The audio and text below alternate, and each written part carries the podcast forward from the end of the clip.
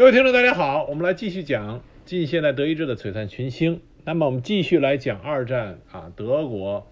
著名的将军们。那么我们讲完了二战德国的三大名将啊，曼施坦因、古德里安和隆美尔。实际上，对于二战时德国陆军来说啊，他还有第四位名将啊，这位就是莫德尔元帅。那么莫德尔为什么并没有被列在啊和三大名将比肩这个位置上呢？啊，并且很多人都不是很熟悉莫德尔啊，莫德尔元帅。为什么？是因为莫德尔他本身啊，他的崛起已经在整个二次大战啊的相对的中和后中期和后期。那么另外一点上来说，莫德尔他主要的军事能力和指挥特点是在于防御。他的绰号有“防御之师”“防御大师”“东线的救世主”“元首的消防员”，这都是他的绰号。那么从这些绰号里，我们可以看到，莫德尔主要是防御。他是在德国对在苏德战场已经进入到一种啊防守状态，也就是进入到劣势以后，是莫德尔大展拳脚的时候啊。所以在这点上来说，莫德尔就没有说像古德里安、曼施坦因和隆美尔，尤其是古德里安。隆美尔都曾有过指挥着坦克部队啊，指挥着装甲部队勇往直前，大迂回、大穿插。那莫德尔本身他并没有这种机会啊，让他做这种作战。同时，莫德尔他的指挥特点和他的军事能力也是表现在在防御方面啊，具有极高的天赋。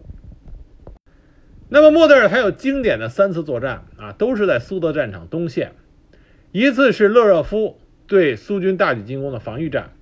一次是粉碎朱可夫啊的火星行动，那么再一个就是库尔斯克战役中他的表现，这是他三次在东线上的比较经典的作战。那么这三次经典作战基本上都是以防御为主。那么后来在西线，莫德尔主要发挥出色的一个是啊市场花园行动，就是当时英国突发奇想，要用空降部队啊夺取莱茵河上的大桥。啊，从而为地面装甲部队的突进打开道路，这是一个非常啊突发奇想的作战计划。那么关于这个作战，有很多的影视作品，《遥远的桥》啊，《雷马根大桥》等等都是。那么在这场作战中，盟军主要的对手就是莫德尔元帅。那么这个在之后我们会讲。那么另外一个就是阿登反击战啊，德国。陆军最后的一次强有力的反击，阿登反击战，这也是莫德尔元帅指挥的。在军事上，莫德尔元帅在盟军的将领里边也拥有着极高的评价。都知道莫德尔是晚就是二战后期啊德国最能打的元帅。有兴趣的朋友可以看一下莫德尔照片，莫德尔照片也是很有意思。他看着非常冷峻，一天到晚戴着一个单片眼镜。啊，那么看人的时候是一种非常直接而又敏锐的那种目光，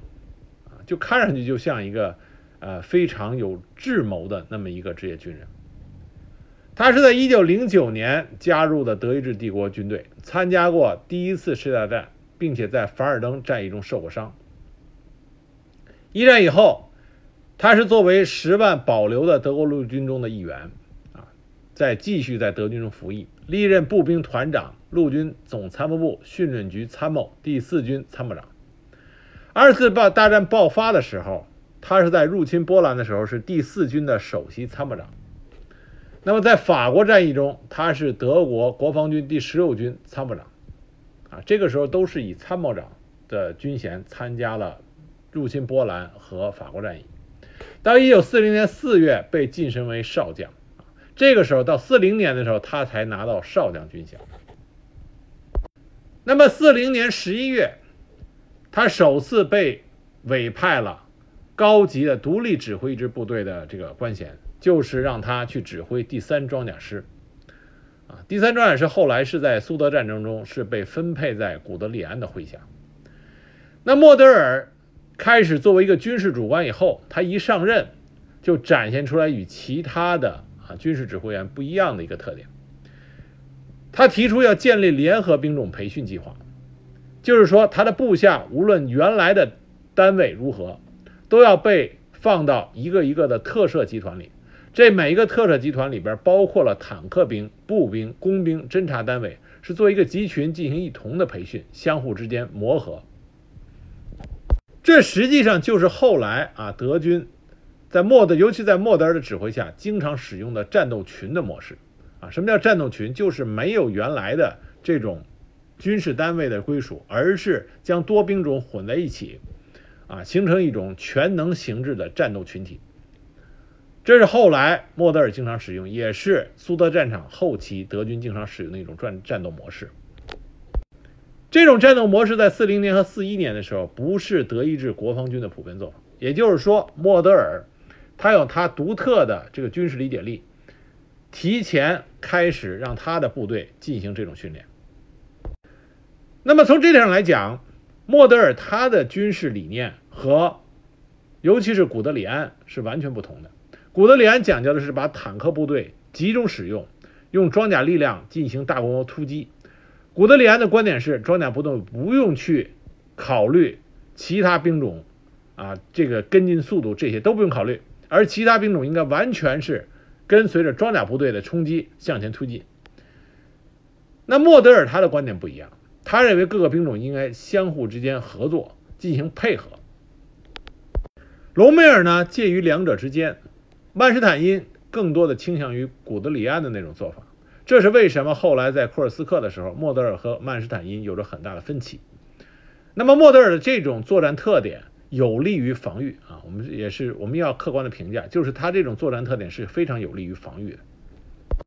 那么在苏德战争开始的时候，莫德尔率领他的第三装甲师归属于古德里安所指挥的第二装甲集团中的第二十四装甲军。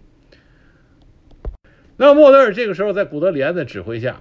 啊，以惊人的速度推进，他所领导的装甲集团是第一个到达了第聂伯河。打开了一个缺口，因此他还获得了骑士铁十字勋章。那么在渡过第聂伯河的时候啊，渡河的时候，对岸的苏军，他的河岸防线火力极猛。那么为了完成任务，莫德尔进行了一次特别的编组，他把他的指挥的部队分为三组，一支强大的步兵部队渡河建立一个桥头堡，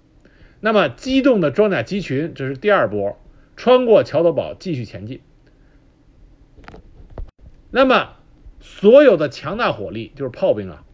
集中使用，这样形成第三个就是火力支援群。那么，机动装甲群和火力支援群用他们的炮火啊，集中的摧毁苏军的河防阵啊河防战线。那么，步兵再紧接着跟上，这种三个集群相互配合，互相掩护，然后进行突击，这个计划进行的非常成功。所以莫德尔他突破第聂伯河，基本上没有什么太大的伤亡。那么后来我们知道，希特勒命令古德里安的装甲集群向南进入乌克兰，帮助南方集群包围和歼灭在基辅的苏军。而莫德尔作为古德里安最得力的下属，率领第三装甲师啊，就是他率领第三装甲师和南方集团军的德军第十六装甲师会师。形成了对基辅苏军的合围。那么，因为莫德尔的杰出表现，他很快被升任为啊装甲兵中将，指挥德国第四十一装甲军，参与了之后的莫斯科战役。当时莫德尔他所率领第四十一装甲军突进速度是很快的，尽管当时已经进入到莫斯科的冬天。第四十一装甲军的第六装甲师曾经到达离克里姆林宫只有三十五公里的地方，啊，但是因为严寒的气候以及后勤补给的中断，最终不得不停止进攻行动。那德军一旦停止进攻，苏联在莫斯科啊这个战场上的苏联的各个方面军就开始了大规模的反击啊，这是我们如果有朋友有兴趣的话，可以去读一下莫斯科战役。那么当时莫德尔率领他的第四十一装甲军冲在最前面，那么他所受到的威胁就是有可能被苏联反击的兵力啊进行包围。那么一旦进行合围以后，将会遭到很大损失。莫德尔这时候表现出了极强的指挥能力啊！当时他在负责指挥撤退的时候，用他随从的话说，他是苛刻甚至粗暴，但是他的这种。粗暴和专制的指挥，啊，在时间上保证他的部队能够迅速的撤退，并且有效的摆脱苏军的反击。据史料记载，好几次他都站在十字路口，自己亲自拿着手枪，恢复撤退的秩序，保证部队有条不紊的向后啊，向后有层次的啊这个撤退，不不会啊不会形成一种溃退的局面啊，这就是莫德尔他在。指挥撤退的时候有极强的部队的控制能力。那么，因为莫德尔他的军事啊功绩，在一九四二年一月，他接掌了德国第九集团军的指挥权。这次提拔在当时德国国防军内也是引起了很大的震动，因为当时在中央集团军群有十五位将军的资历高过莫德尔，啊，所以对莫德尔这个提拔属于破格提拔。但是这次破格提拔放到莫德尔身上的担子也很重。第九集团军虽然号称是集团军啊，纸面兵力是二十六万人，可是这个时候已经只剩下不足六万。而且他当时所处的啊这个战场位置是在勒热夫、斯切夫卡和维亚基马一线的突出部。一般来说，你处于战场的突出部，就意味着什么？意味着你在三个方向上会遭到敌军进攻的威胁，同时你要顾及到敌军在你后边啊，突出部嘛，它有两个根部，在根部拐角，如果敌人进行向心突击、对面突击的话，你很有可能啊被敌人的部队进行合围。所以说，莫德尔的接手第九集团军的时候，他的这个是个烂摊子啊，兵力不足，同时所在的位置又是极其危险。那么第九集团军战略战斗序列里是一百六十五辆装甲战车，可这个时候只剩下了啊四辆三型突击炮和一辆三型坦克。那么当时的形势呢是非常危急的。那莫德尔当时到达集团军司令部的时候，集团军司令部里的德国军官们都是非常的沮丧和绝望，因为这场仗怎么打，大家心里都完全啊没有希望。那么当时莫德尔到的时候，作战参谋就问莫德尔啊，说：“将军，这次您带来了多少部队进行反击？”莫德尔当时很自豪地说了一句：“就我一个人啊！”这是一个非常关于莫德尔的一个很有名的这个传闻。但当然，这个不是最终的事实，因为在莫德尔到任的两周之内，德国的最高统帅部给第九集团军。发来了很多的增援部队，包括三个装甲师、党卫军帝国师、三个步兵师和几个保安团。德国空军也调来了五个高炮营，全部装备了八十八毫米的啊这种防空火炮。那么莫德尔也很快根据当时的形势啊，制定了一系列的作战原则。那么这些作战原则是非常行之有效的啊，我给再跟大家说一下。第一个，确保情报是最新的。根据前线的情况和侦察来制定战术，而不是根据后方的命令，这是非常至关重要的。我们看世界军事史所有的战争史里边，啊，要想打胜打胜仗，一定要确保情报的准确性和随时的这种啊实时的变化性，并且所有的前方指挥官的决定都是应该基于这最新的情报，而不是应该基于后方。啊，总指挥部后方这个的命令啊，这是非常重要的。第二点，建立起连续不间断的防线，在战线的最前方布置哨兵，主要的兵力摆在后方。第三个，战术上为了阻挡敌人的突破，将坦克集团军打散成个别的坦克。用坦克支援步兵作战，而不是将坦克集合成一个矛头进行进攻，这点很重要，因为这个和曼施坦因的机动防御有很大的区别。这是后来在库尔斯克的时候两个人最大的争论，就是对于库德尔呃，对于莫德尔来说啊，他认为坦克的使用在防御作战中实际上是应该打散进行使用，但是曼施坦因认为坦克始终应该作为一个主要的这个突击型防御力量集中使用。啊，这是他们俩一个很大的区别，谁对谁错，这个很难争论，因为这跟你指挥官自己的能力啊有关系。那么再一条，他主张将火力集中使用，啊，火力要集中使用。再一条是建立多层的静态防线。莫德尔在防守的时候，他是有多条防御战线的。那希特勒本来是禁止德国部队建立多层防线，他认为你如果建立多层防线的话，后面还有一道防线，那么前面的士兵就不能够死心塌地的啊置于死地的这种奋力防守。他总想着后边还有地儿可以撤，但是莫德尔认为这种观点是不对的，多层防御线可以层层阻击敌人，啊，这样更有利于进行防御作战。那么在下面，莫德尔主张拆散啊支援部队，将整个的后备师拆散成营连级的单位来填补防线上的缺口。他认为这样对防住战线是有利的。那么就在莫德尔准备大展拳脚守住啊勒若夫这个区域的时候，希特勒又改变主意了，他想调第九集团军下属的第四十七装甲军。向南进攻，因为这个时候苏军的第三十三集团军突破了德军第四装甲集团军的防线。希特勒打算调第九集团军的兵力协助第四装甲集团军歼灭突破其突破过来的苏军。莫德尔一听说这个消息，就直接飞到了东普鲁士的狼穴，就是希特勒所在的大本营。他希望希特勒能够回心转意，不要调走他手下的兵力。当时他跟希特勒就直接就说。说第九集团军必须集中兵力稳固住北方的防线，不能分散兵力向南北两个方向进攻。希特勒当时不为所动。那么这个时候，莫德尔啊就干了很多其他的德军军官啊这些高级军官都没有敢干的事情。当时他就这个单片眼镜片挂在那个鼻梁上，冷冷地看着希特勒，直接就问希特勒说：“我的元首是谁指挥第九集团军？是你还是我？”别的将军可不敢这么跟希特勒说话，只有莫德尔他敢这么说。当时希特勒被这个公开的顶撞都给震惊住了。那么希特勒就没有直接回应，而是啊直接下达一个命令给第四十七装甲军，让莫德尔命令第四十七装甲军啊按照原定的希特勒计划去南方。结果莫德尔就直接回答：“我不会执行这个命令。”希特勒当时。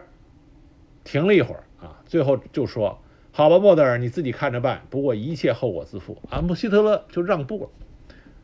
让莫德尔自行决定如何指挥了。后来当天晚上，希特勒在和希姆莱共进晚餐的时候，就说起这件事情。希特勒就说：“说将军必须冷酷无情，像獒一样固执凶狠。”我不相信那些夸夸其谈的将军，我希望看到他们的理论如何贯彻于实践。如果一个将军胜任的话，他应该得到与身份相符的指挥权限。也就是说，希特勒对莫德尔抱以厚望。那莫德尔回到勒尔夫前线了以后，他也没有辜负希特勒对他的厚望，他马上着手实施了一系列的反击，将防线连成一片。当时他刚回到勒尔夫区域的时候，他的反击兵力其实并不等，并不太多，只有党卫军骑兵旅三千人加第二零六步兵师的一个战斗群几百人，装甲火力是四辆三型突击炮。但是莫德尔根据他所搜集来的准确的前线情报，他知道苏军官兵随身携带的弹药干粮已经所剩无几，后勤补给时断时续，因此他觉得这个时间点对。突入德军防线的苏军进行反击是最恰当的时机。一九四二年一月二十一日，德军冒着零下四十度的严寒向奥列尼诺发起反击，苏军果然是一触即溃。短短四十八小时之后，反击部队就同奥雷尼诺的守军取得联系。紧接着，莫德尔又命令第四十七装甲军由塞条夫卡出击，切断突入德军防线的苏军第二十九、第三十九。两个集团军的联系，这次反击让苏军第二十九集团军遭受到了重创，阵亡二点六万人，被俘五千人，击毁苏军坦克一百八十七辆，缴获苏军火炮三百四十三门，而莫德尔部队伤亡是五千人，啊，这是一个惊人的一个战损对比。那么，经过这个反击作战，德军在勒热夫突出部的战线总算是稳定下来。那么勒热夫突出部这个时候南北长一百五十公里，东西宽不足一百公里，好像是插入苏军防线的一把匕首。尽管防线稳定，但是啊，这个恶劣的局面仍然没有改变。第九集团军的战斗部队不足一百个营，总兵力不足五万，装甲战车只是剩下了六十辆，但是要扼守的是长达二百八十公里的半圆形防线。那么莫德尔认识到这个局面的恶劣性，所以他多次向希特勒谏言，希望能够放弃勒尔夫突出部。但是希特勒他出于战略的考虑啊，不愿意放弃勒尔夫，因为勒尔夫突出部距离莫斯科不足两百公里。直接威胁到苏联的首都，受到全世界的一个关注。那么第二个，勒尔夫突出部的存在，苏联不得不在莫斯科一线保持着强大的兵力，这样就对于援助乌克兰方面的苏军啊不利，有利于德军在南方的攻势。苏特希特勒的这个判断呢是有一定道理的啊，在南方第二次哈尔科夫战役，铁木辛哥元帅策划的攻势。遭到了德军的凌厉反击，苏军四个集团军被围歼，二十万官兵被俘。这和苏军在南方的兵力啊并不足有关系。拱卫莫斯科的朱可夫虽然拥有着两个方面军啊强大的兵力，这时候却不能全力的援助南线。因此，在苏军的心里边，消灭掉勒热夫突出部的这个第九集团军也是一个当务之急。因此，苏军在一年期间内发动了两次方面军规模的攻势，啊，局部的小攻势不计其数。但是在莫德尔的惊人的防御指挥下，啊，苏军一直没有办法将第九集团军吃掉。但是莫德尔也有他自己的心腹之患，他的心腹之患就是已经突破进入到勒洛夫这个突出地啊突出部的。苏军第三十九集团军，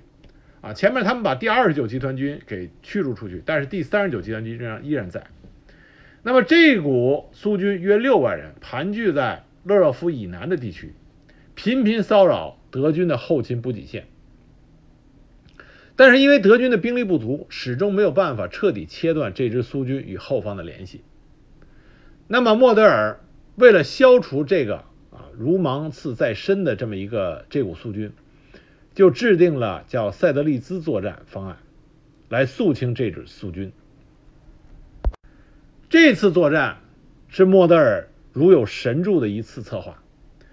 他临时组建了一支特种部队，叫莫德尔骑兵旅。啊，这支部队在战争中发发挥了这个关键性的作用，因为苏军第三十九集团军占据的是一片长八十公里、宽五十公里的椭圆形区域，大部分是人迹罕至的森林沼泽。只有奥列尼诺公路穿越这个地区西北的一侧，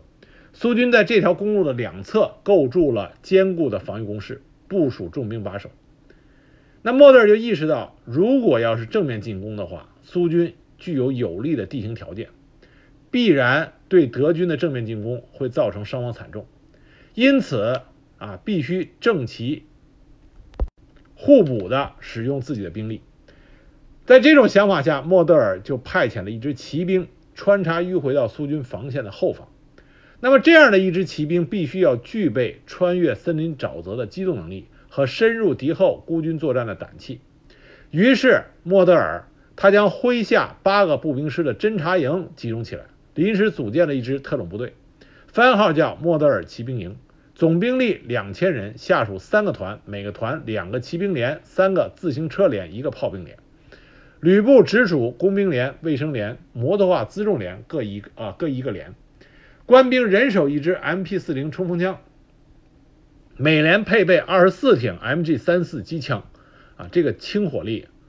是极其强大的。那么两辆马车装载弹药给养。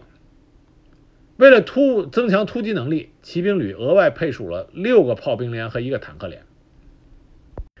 这样一支部队。是完全啊，由莫德尔根据当时战场的实际情况和地形地貌的实际情况，以及自己的战役目的，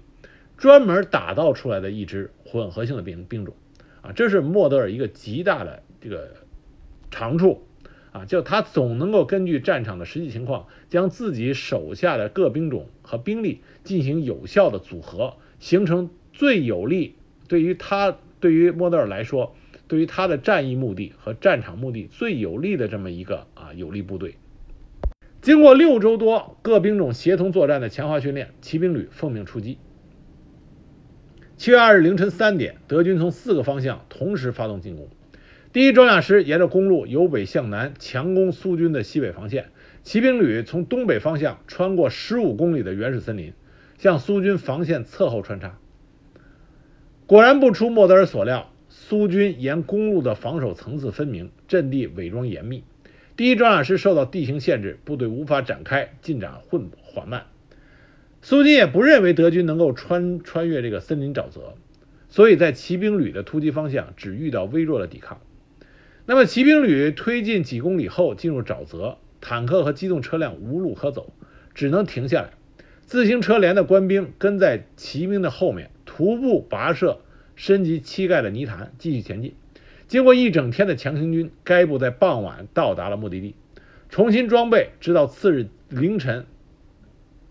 才继续出发。那么正午时分，骑兵旅突然从森林杀出，猛攻苏军的后勤部队。迅速控制了一段公路，紧接着骑兵旅沿着公路由南向北进攻，苏军西北一侧防线腹背受敌，很快瓦解，产生了雪崩性的崩溃效应。经过十一天激战，苏军第三十九集团军被全歼，阵亡一万，伤俘五万，德军缴获坦克二百三十辆，火炮七百六十门，取人了取得了又一场大胜。可是莫德尔还没来得及胜利，朱可夫就来报复了。七月三十一日，苏军四个集团军三十五万大军向勒热夫突出部发动了强大攻势，三天之内在德军防线上撕开了几个缺口。当时莫德尔正在德国养伤，情况危急，他立刻赶回前线。在希特勒支持下，德军统帅部先后向第九集团军增援了五个装甲师和六个步兵师。苏军猛攻了近两个月，却没能撼动德军的防线。到了九月二十三日，苏军精疲力竭，停止进攻。第九集团军又一次在莫德尔的指挥下守住了勒热夫突出部。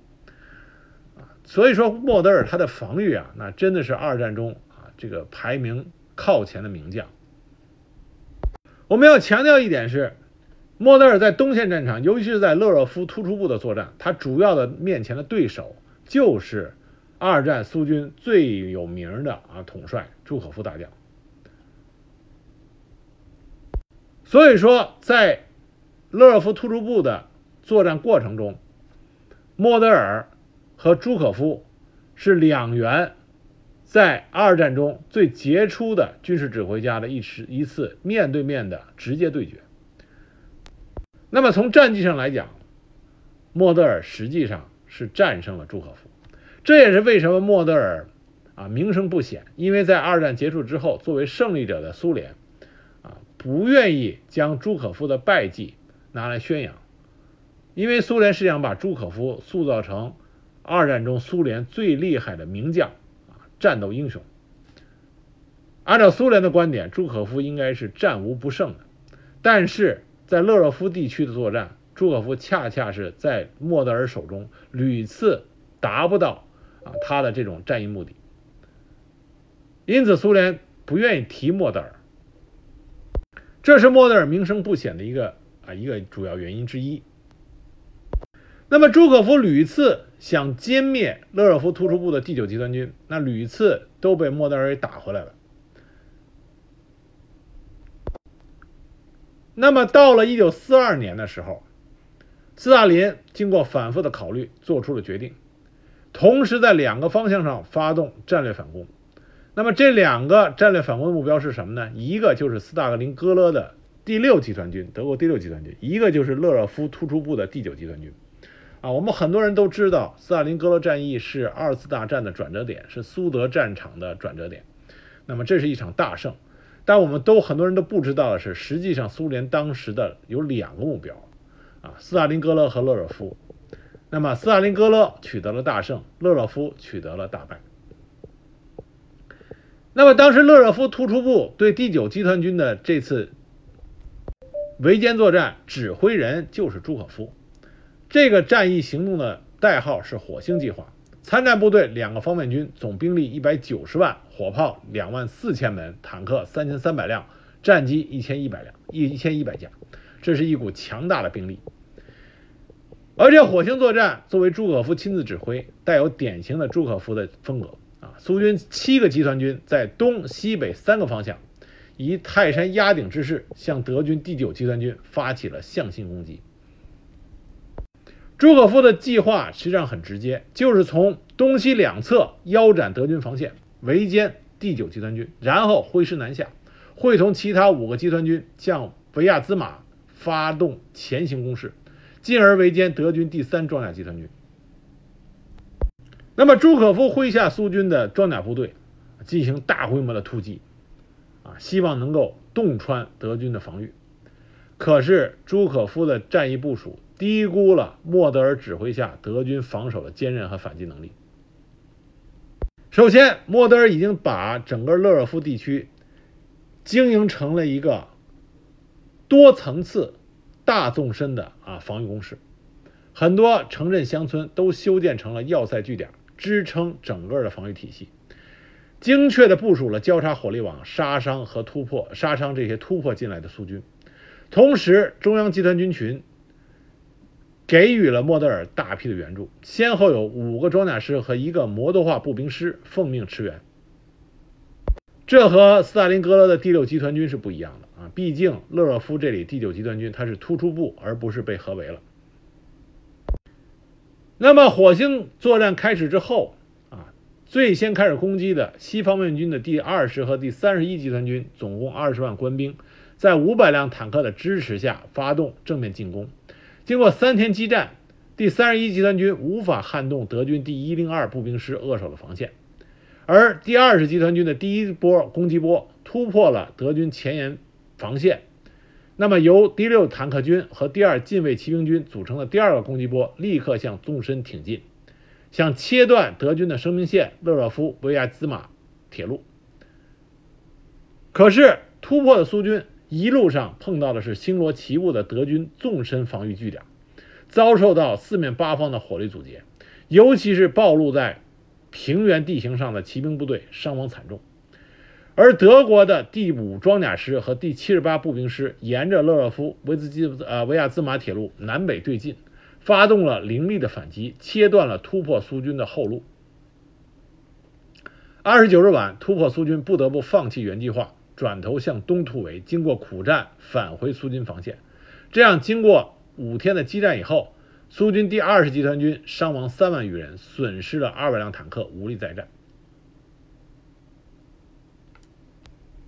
而在勒热夫突出部的西侧，苏军加里宁方面军的进展就快得多。第四十一集团军在重镇比尔伊南、比尔伊的南面，成功突破了德军的防线。索罗马金的第一机械化军冲开了一个宽达二十公里的缺口，突入德军防线四十公里。而二十二集团军在比尔伊以北的卢切萨河谷也突破了德军防线。卡杜科夫的第三机械化军冲开了一个宽八公里、深十五公里的缺口，但是德军的防线弹性十足，不断的向后弯曲却不破破裂。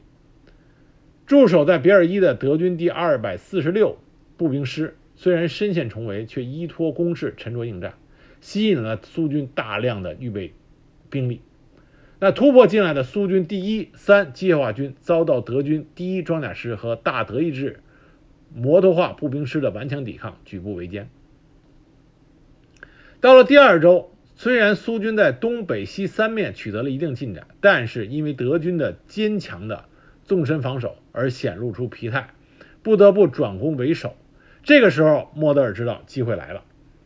那么，十二月七号，德军反击突破最深的苏军第四十一集团军，第一装甲师和大德意志摩托化步兵师一个团从北面。第十九、二十装甲师从南面向苏军据守的突出部两侧发动前行攻势。三天之后，德军南北两路会师，四万苏军被包围。索罗马金奉命就地死守，等待救援。那么朱可夫一看形势不对，这个时候朱可夫做出了一个惊人的决断，他孤注一掷的将战备啊战略预备队投入到进攻，企图从勒若夫突出部的东侧。击破莫德尔防线，救援被围苏军。十二月十一日，苏军第五六坦克军两万官兵和三百五十辆坦克，在宽仅四公里的正面猛攻德军的坚固防线。虽然苏军的人海战术前仆后继，多次冲锋，但就好像是海浪冲击礁石一样，在德国人的坚固防线和精准的炮火前撞得粉碎。三天激战，苏军损失坦克三百辆，伤伤亡的官兵啊数万人，基本失去了进攻能力。那比尔伊以南的被围苏军在索罗马金的带领下，丢弃所有的重武器，向西突围，付出惨重代价以后，返回苏军战线。至此，火星作战计划以惨败告终。苏军阵亡和被俘二十六万余人，伤残五十万人，损失坦克一千八百四十七辆。啊，这个数量是超过了斯大林格勒战役中苏军参战坦克的总和。大炮一千一百门，德军的伤亡在四万人左右。那么火星战役啊，火星行动计划，苏联的火星行动计划的惨败，这里边说明几个问题。那么第一个，实际上在苏德战场上，无论是朱可夫也好啊，朱可夫的进攻，曼施坦因、莫德尔啊，他们的防御，实际上就是一个机动型的进攻啊，大规模的突击和机动性防御，到底谁能够更占住先手？苏联的大规模突击战术啊，实际上很简单，强大的火力砸开一个缺口，然后后续的突击部队杀进去，增加进一步的突击力量，然后向两侧进行迂回，将后方的啊就已经落在后方的敌军部队进行包围、合围、进歼歼灭，这是苏军的大突破理论。那么曼施坦因也好，莫德尔也好，他们的机动防御理论是指说。你一旦部队突进来了，你的突进来以后，我的防线进行弹弹性防御，向内弯曲，但是我一定守住了，不能被你击穿。在这种情况下，我再将你突击部队的后方啊那个突破口再一扎，那么反过来我对你的突击部队进行合围，加以歼灭。这是整个从战役层面上来讲，听上去并不是一件很复杂的事情，但是对于指挥官的指挥。啊，要求很高，因为你要了解到你的部队的情况如何，啊，能不能守的人能不能守住，攻的人能不能攻进去，啊，这是很关键的。那么，如果情势不像你想象的这样发展，那么对于指挥官来说，就要做相应的更改。在火星作战过程中，朱可夫犯了苏军的一些高级将领。啊，普遍一个错误，就是当他遇到当他的突击力量遇到德军坚韧的防御的时候，他并没有想过如何能够改变啊已经制定的作战方针，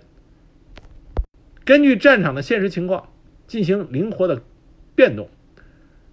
朱可夫并没有，他只是盲目的加大突击力量，希望进一步的攻破德军的防线。可是最终你没有攻破德军防线，反而遭到自己的突击部队自自己的突击部队啊遭到合围。那么在战后啊，德军的点评里就说到了，说在逆境中，俄国人往往丧失逻辑思维能力，决策完全靠本能，他们本质上迷信蛮力，崇尚亚鲁基式的战术，盲目遵循战前部署，不会随机应变。这说的是谁？说的就是朱可夫。火星作战啊，火星作战对莫德尔来说也是有很大的一个改变，就是莫德尔坚定了他一贯的看法，不能再坚守勒热夫突出部了，这是一个战略错误。勒热夫突出部的坚守牵制了中央集团军群过多的兵力。假如说没有勒热夫突出部，那么就没有火星作战计划。中央集团军群如果在苏军发动火星作战的时候能够迅速的撤出去，那么这省下的十几个师的防御兵力就可以去增援第六集团军，那么也许斯大林格勒的悲剧就不会上演。那么最终，在一九四三年一月，希特勒迫于南线的危机形势，终于同意放弃勒热夫突出部，那莫德尔就制定了一个代号叫“水牛”的作战计划。在实施水牛作战计划，也就是撤退计划之前的几个星期，莫德尔命令德军在勒热夫地区大规模的清剿游击队。大约杀了三千多名啊苏联人。当然，莫德尔这个清剿游击队是为了不让苏联知的知道勒尔夫突出部的德军要撤退的这个详细的军情。正是因为他的这种做法，苏联对勒尔夫突出部德军的撤退，也就是第九集团军的撤退，一直到很晚才知道啊这个撤退的真实意图。再想改，再想发动全线追击的时候，已经为时已晚。那么莫德尔的指挥下，大约撤出了三十万啊，三十万人，一百辆坦克，四百门火炮。但是在撤退的过程中，莫德尔驱逐了男性的苏联人，污染井水，将二十余座的村庄夷为平地。这种焦土政策使得后来苏联方面宣布莫德尔为战争罪犯。啊，这和莫德尔最后自杀有很大的关系，因为他知道自己已经是战争罪犯了，一旦被俘以后或者投降以后，将会受到军事法庭的审判。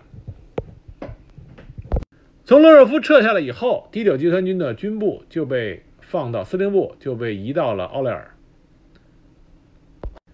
那么同时，斯大林格勒战役结束，啊，苏军大胜，第六集德国的第六集团军被全歼。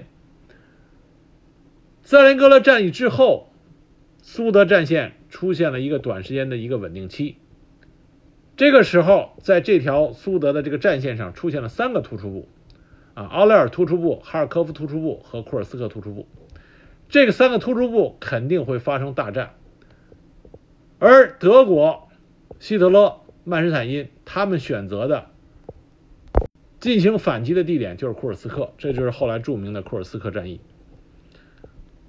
那么，库尔斯克战役的构想是让莫德尔指挥十四个步兵师和七个装甲师，在库尔斯克突出部的北侧发动突击。而南侧是由霍特和坎普夫的两个装甲机群，啊，进行啊同样的攻击，南北对进，腰斩库尔斯克突出部。莫德尔他本身是强烈反对库尔斯克作战的，啊，他认为这样是没有胜算的，因为你去攻击的是苏联进行有力防御的一个区域，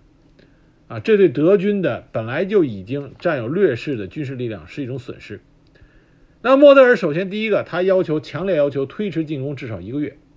他指出，他手下的第九集团军各师平均只有百分之六十五的满员率，装甲战车只有区区八百辆。以这种力量去攻击已经做好了防御准备的苏军中央方面军，这是不明智的啊，不明智的。尽管曼施坦因和希特勒，包括克鲁格元帅，他们都反对延迟进攻时间，但是因为莫德尔给出的数据，啊是非常真实的数据，难以反驳，所以希特勒最后不情愿的同意将进攻推迟到六月中旬。那实际上来看，这个推迟是致命的。为什么呢？因为虽然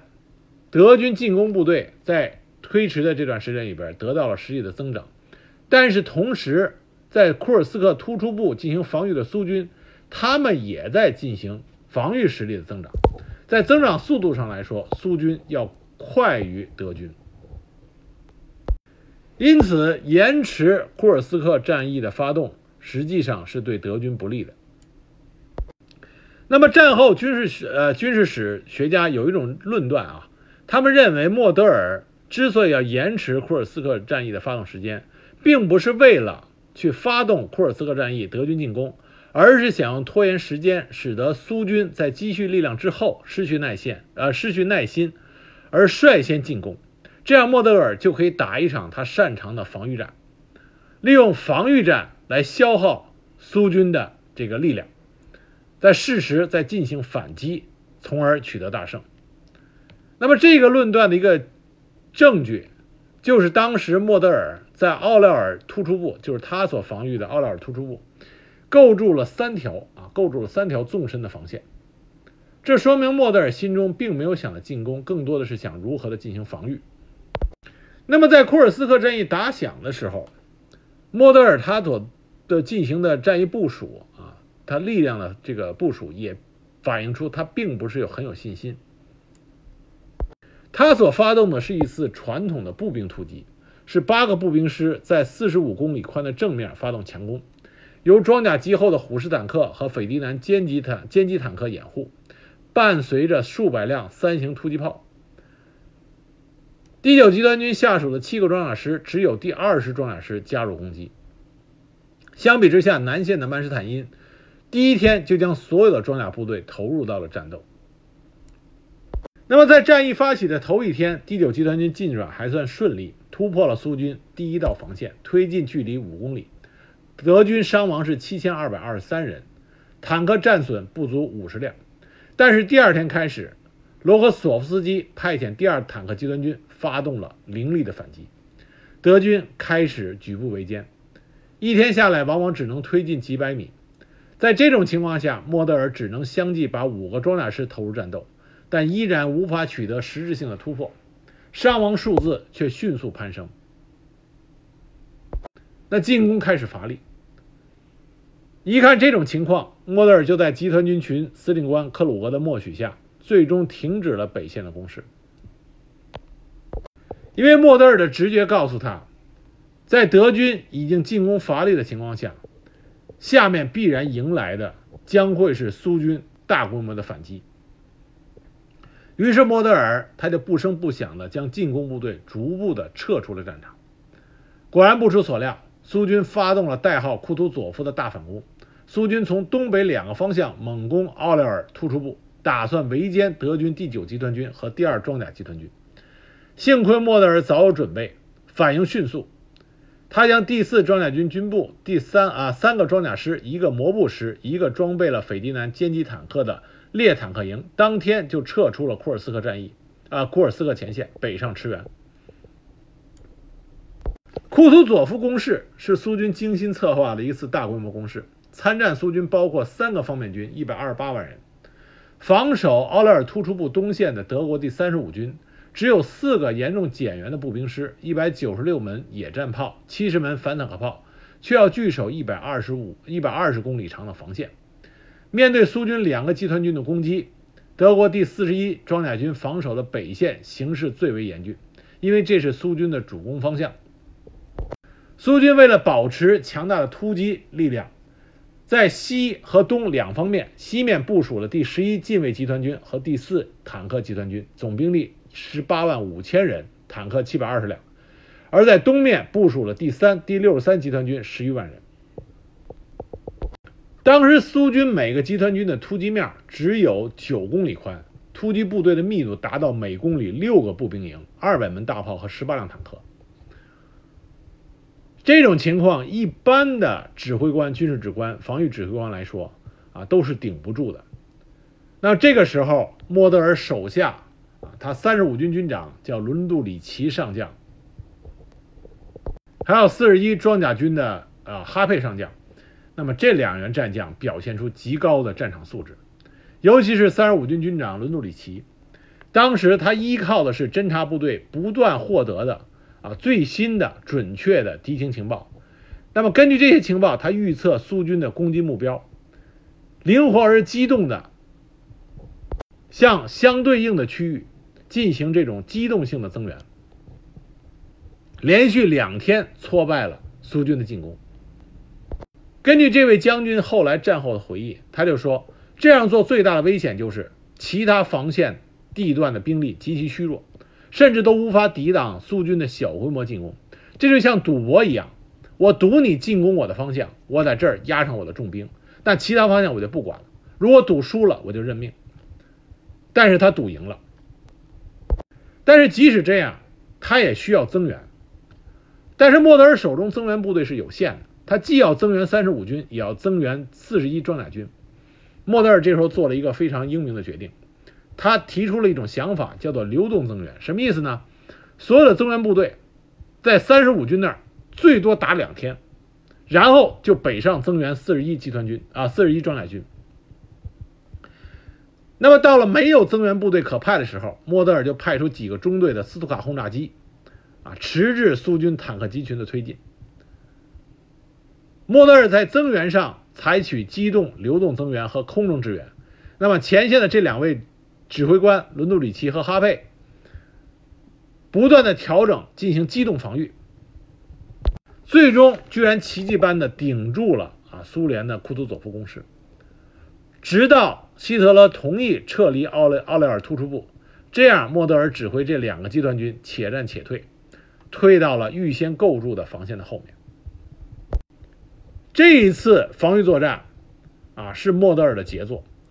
两个集团军虎口脱险，摆脱了被苏军合围的这种危险。苏军损失惨重，阵亡和失踪十一万人，伤三十二万人，损失坦克两千六百辆，大炮九百门。而德军伤亡六万余人，损失坦克将近三百辆，又是一次防御性的惊人的胜利。那么奥德尔突出部战役之后，莫德尔又担当了救火队员的这个职位职务，他被派去在苏德战场的北线，担任德国北方集团军司令。那么当时北方集团军群也是面临到了一个不好的局势，面对苏军，当时是列宁格勒方面军、波罗的海第二方面军和沃尔霍夫方面军三个方面军发动的列宁格勒和大诺夫哥罗德攻势，德国第十八军团下属的三个军中的两个已经被啊彻底击溃了。这种情况下需要做的是摆脱苏军的追击。使得德军的北方集团军群能够啊稳固撤退到爱沙尼亚的他们叫豹防线，撤到这个豹防线上。但是在军事上，我们都知道，这种撤退啊需要摆脱敌人的追兵，否则的话你就不是撤退，而是溃退了，那会一溃千里的。那莫德尔上任之后，他提出的叫剑与盾的策略，说在面对进攻时暂时撤退，用防御消耗对方的战力，等到。增援抵达以后，发动反击，重新占领防线。啊，这种做法的话，他认为可以削弱敌人的战力，并且能够稳住防线。那按照他的这种策略，北方集团军群虽然没有能够收复失地，但是基本上摆脱了苏军的追击，保持了军队的部队的完整性，退守到了爱沙尼亚的豹防线，并且稳定住了这个。啊，守卫的守卫住这条防线，稳定住了战局。因为这又一次立下了防御的功勋，莫德尔被提升为陆军元帅。莫德尔的晋升是极为迅速的，他从上校升到元帅只花了六年的时间啊，六年的时间就完成了从校校官到元帅的这么一个跃迁。那紧接着，莫德尔。在希特勒心中的位置越来越重，他被希特勒委任，替代了在东部战场的曼施坦因元帅。很多人关于莫德尔和曼施坦因啊有着很多的争论，因为莫德尔和曼施坦因他们两个人的战术上有着很大的区别，而且莫德尔在他接替曼施坦因之后，对于支持曼施坦因战术，并且与曼施坦因这种战术啊配合的非常好的一些军官，他是采取了撤职，啊剥夺他们的指挥权这么一个做法。那么很多人对这个争议很大。那我认为，莫德尔他的战术，针对于当时德国整个的军事态势来说，军队的情况，包括苏军的实力和苏军的整个战场态势，莫德尔的防御。策略和战术对当时的德军更加有利一些。从库尔斯克战役我们就可以看出来，曼施坦因更多的希望能够通过集结强大的装甲力量，在进行机动防御的同时啊，达到大规模的反击，并且取得大胜。这是曼施坦因一直不愿意放弃的一种想法。但是在当时这种。德军和苏军军力、装备各方面的对比情况下来说，啊，这种想法已经不再是有很强的操作性了。而莫德尔的战术思维，啊，包括将坦克不是集中使用，而是和步兵相互搭配着使用，稳定战线，这些想法啊，更有利于稳定住德军在东线战场的这种局势。但是莫德尔的这种战术思想呢，就是已经是帮助维持着德军的战线，而不能够对整个大的战局起到一个扭转作用。他的战术是没有办法做到这一点。那么稳定住东线战局以后，莫德尔后来又被派到了西线。那么他参与了两个在西线二战后期德国的重大军事行动，一个是防御市场花园行动计划，啊，就是我们之前提到的英军啊进行空降作战，打通一座座的大桥，保证装甲部队的突进速度。那么这次作战呢，与其说莫德尔发挥出色，不如说是英军啊太突发奇想。理想和实际的这个差别啊，过于骨感。英军想的过于美好。莫德尔当时看到空降部队啊，英军的大批空降部队空降，莫德尔第一个反应并不是说英军想的当时那个战役构想，莫德尔的第一个反应是说英军派了空降部队想俘虏他，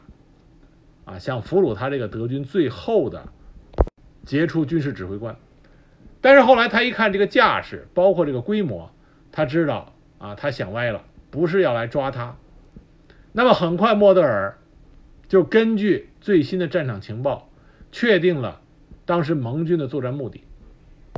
那么市长花园战役的失败，与其说是莫德尔指挥得力，不如说英军啊他们的战略战对于战场的情报完全不够准确。盟军当时完全不知道。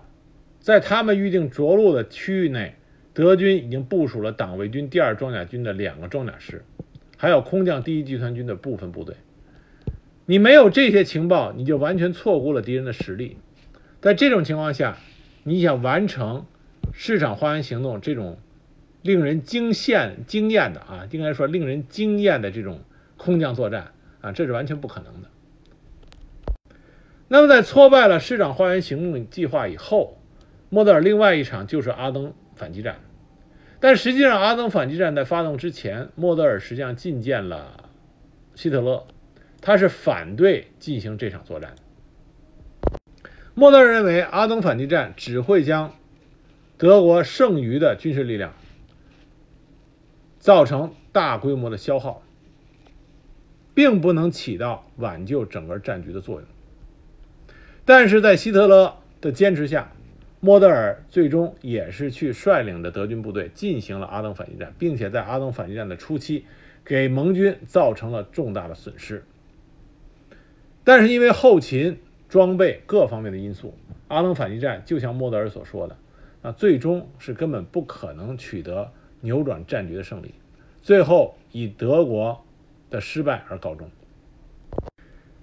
那么到了二次大战最后的阶段，莫德尔作为德军中被希特勒最倚重的军事指挥官，他手中拥有着德国最后的军事力量，并且被包围在了德国的重工业区鲁尔地区。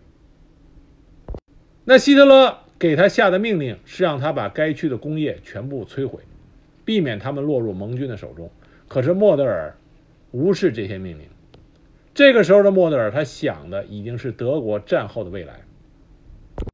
当时包围他的。是德美国第十八空降军的李奇微少将，李奇微很多人都熟悉这个名字，在朝鲜战场抗美援朝的时候，李奇微是志愿军的一个主要对手。而李奇微少将敦促莫德尔投降，那莫德尔答复是，他仍然会忠于对希特勒的誓言和他作为元帅的荣誉感，所以无意正式投降。但是，莫德尔解散了他的集团军。最年老和最年轻的士兵被复员，其他的人自行选择是投降还是试图突围。他的这个决定保存了他手下这些德国士兵的生命，然后莫德尔就自杀了，啊，他就直接在森林里边向头部开枪自杀。莫德尔是纳粹德国在战争后期。啊，最闪耀的军事指挥官，他的防御能力、军事防御能力，令与他同时期的其他军事将领，啊，和他身后、他之后的这些军事将领和军事史的研究家都是叹为观止的。他的防御指挥，在整个二战中，应该说是啊最优秀的，啊最优秀的。所以，莫德尔啊是可以和三大名将并列的另外一位德军的名将啊。希望有兴趣的朋友可以继续的去阅读关于莫德尔他指挥的各个战役的详细细节，这样可以提升啊这位在知名度上远远低于三大名将的，但是在能力上啊绝对可以媲美三大名将的这么一位德军将领啊莫德尔元帅。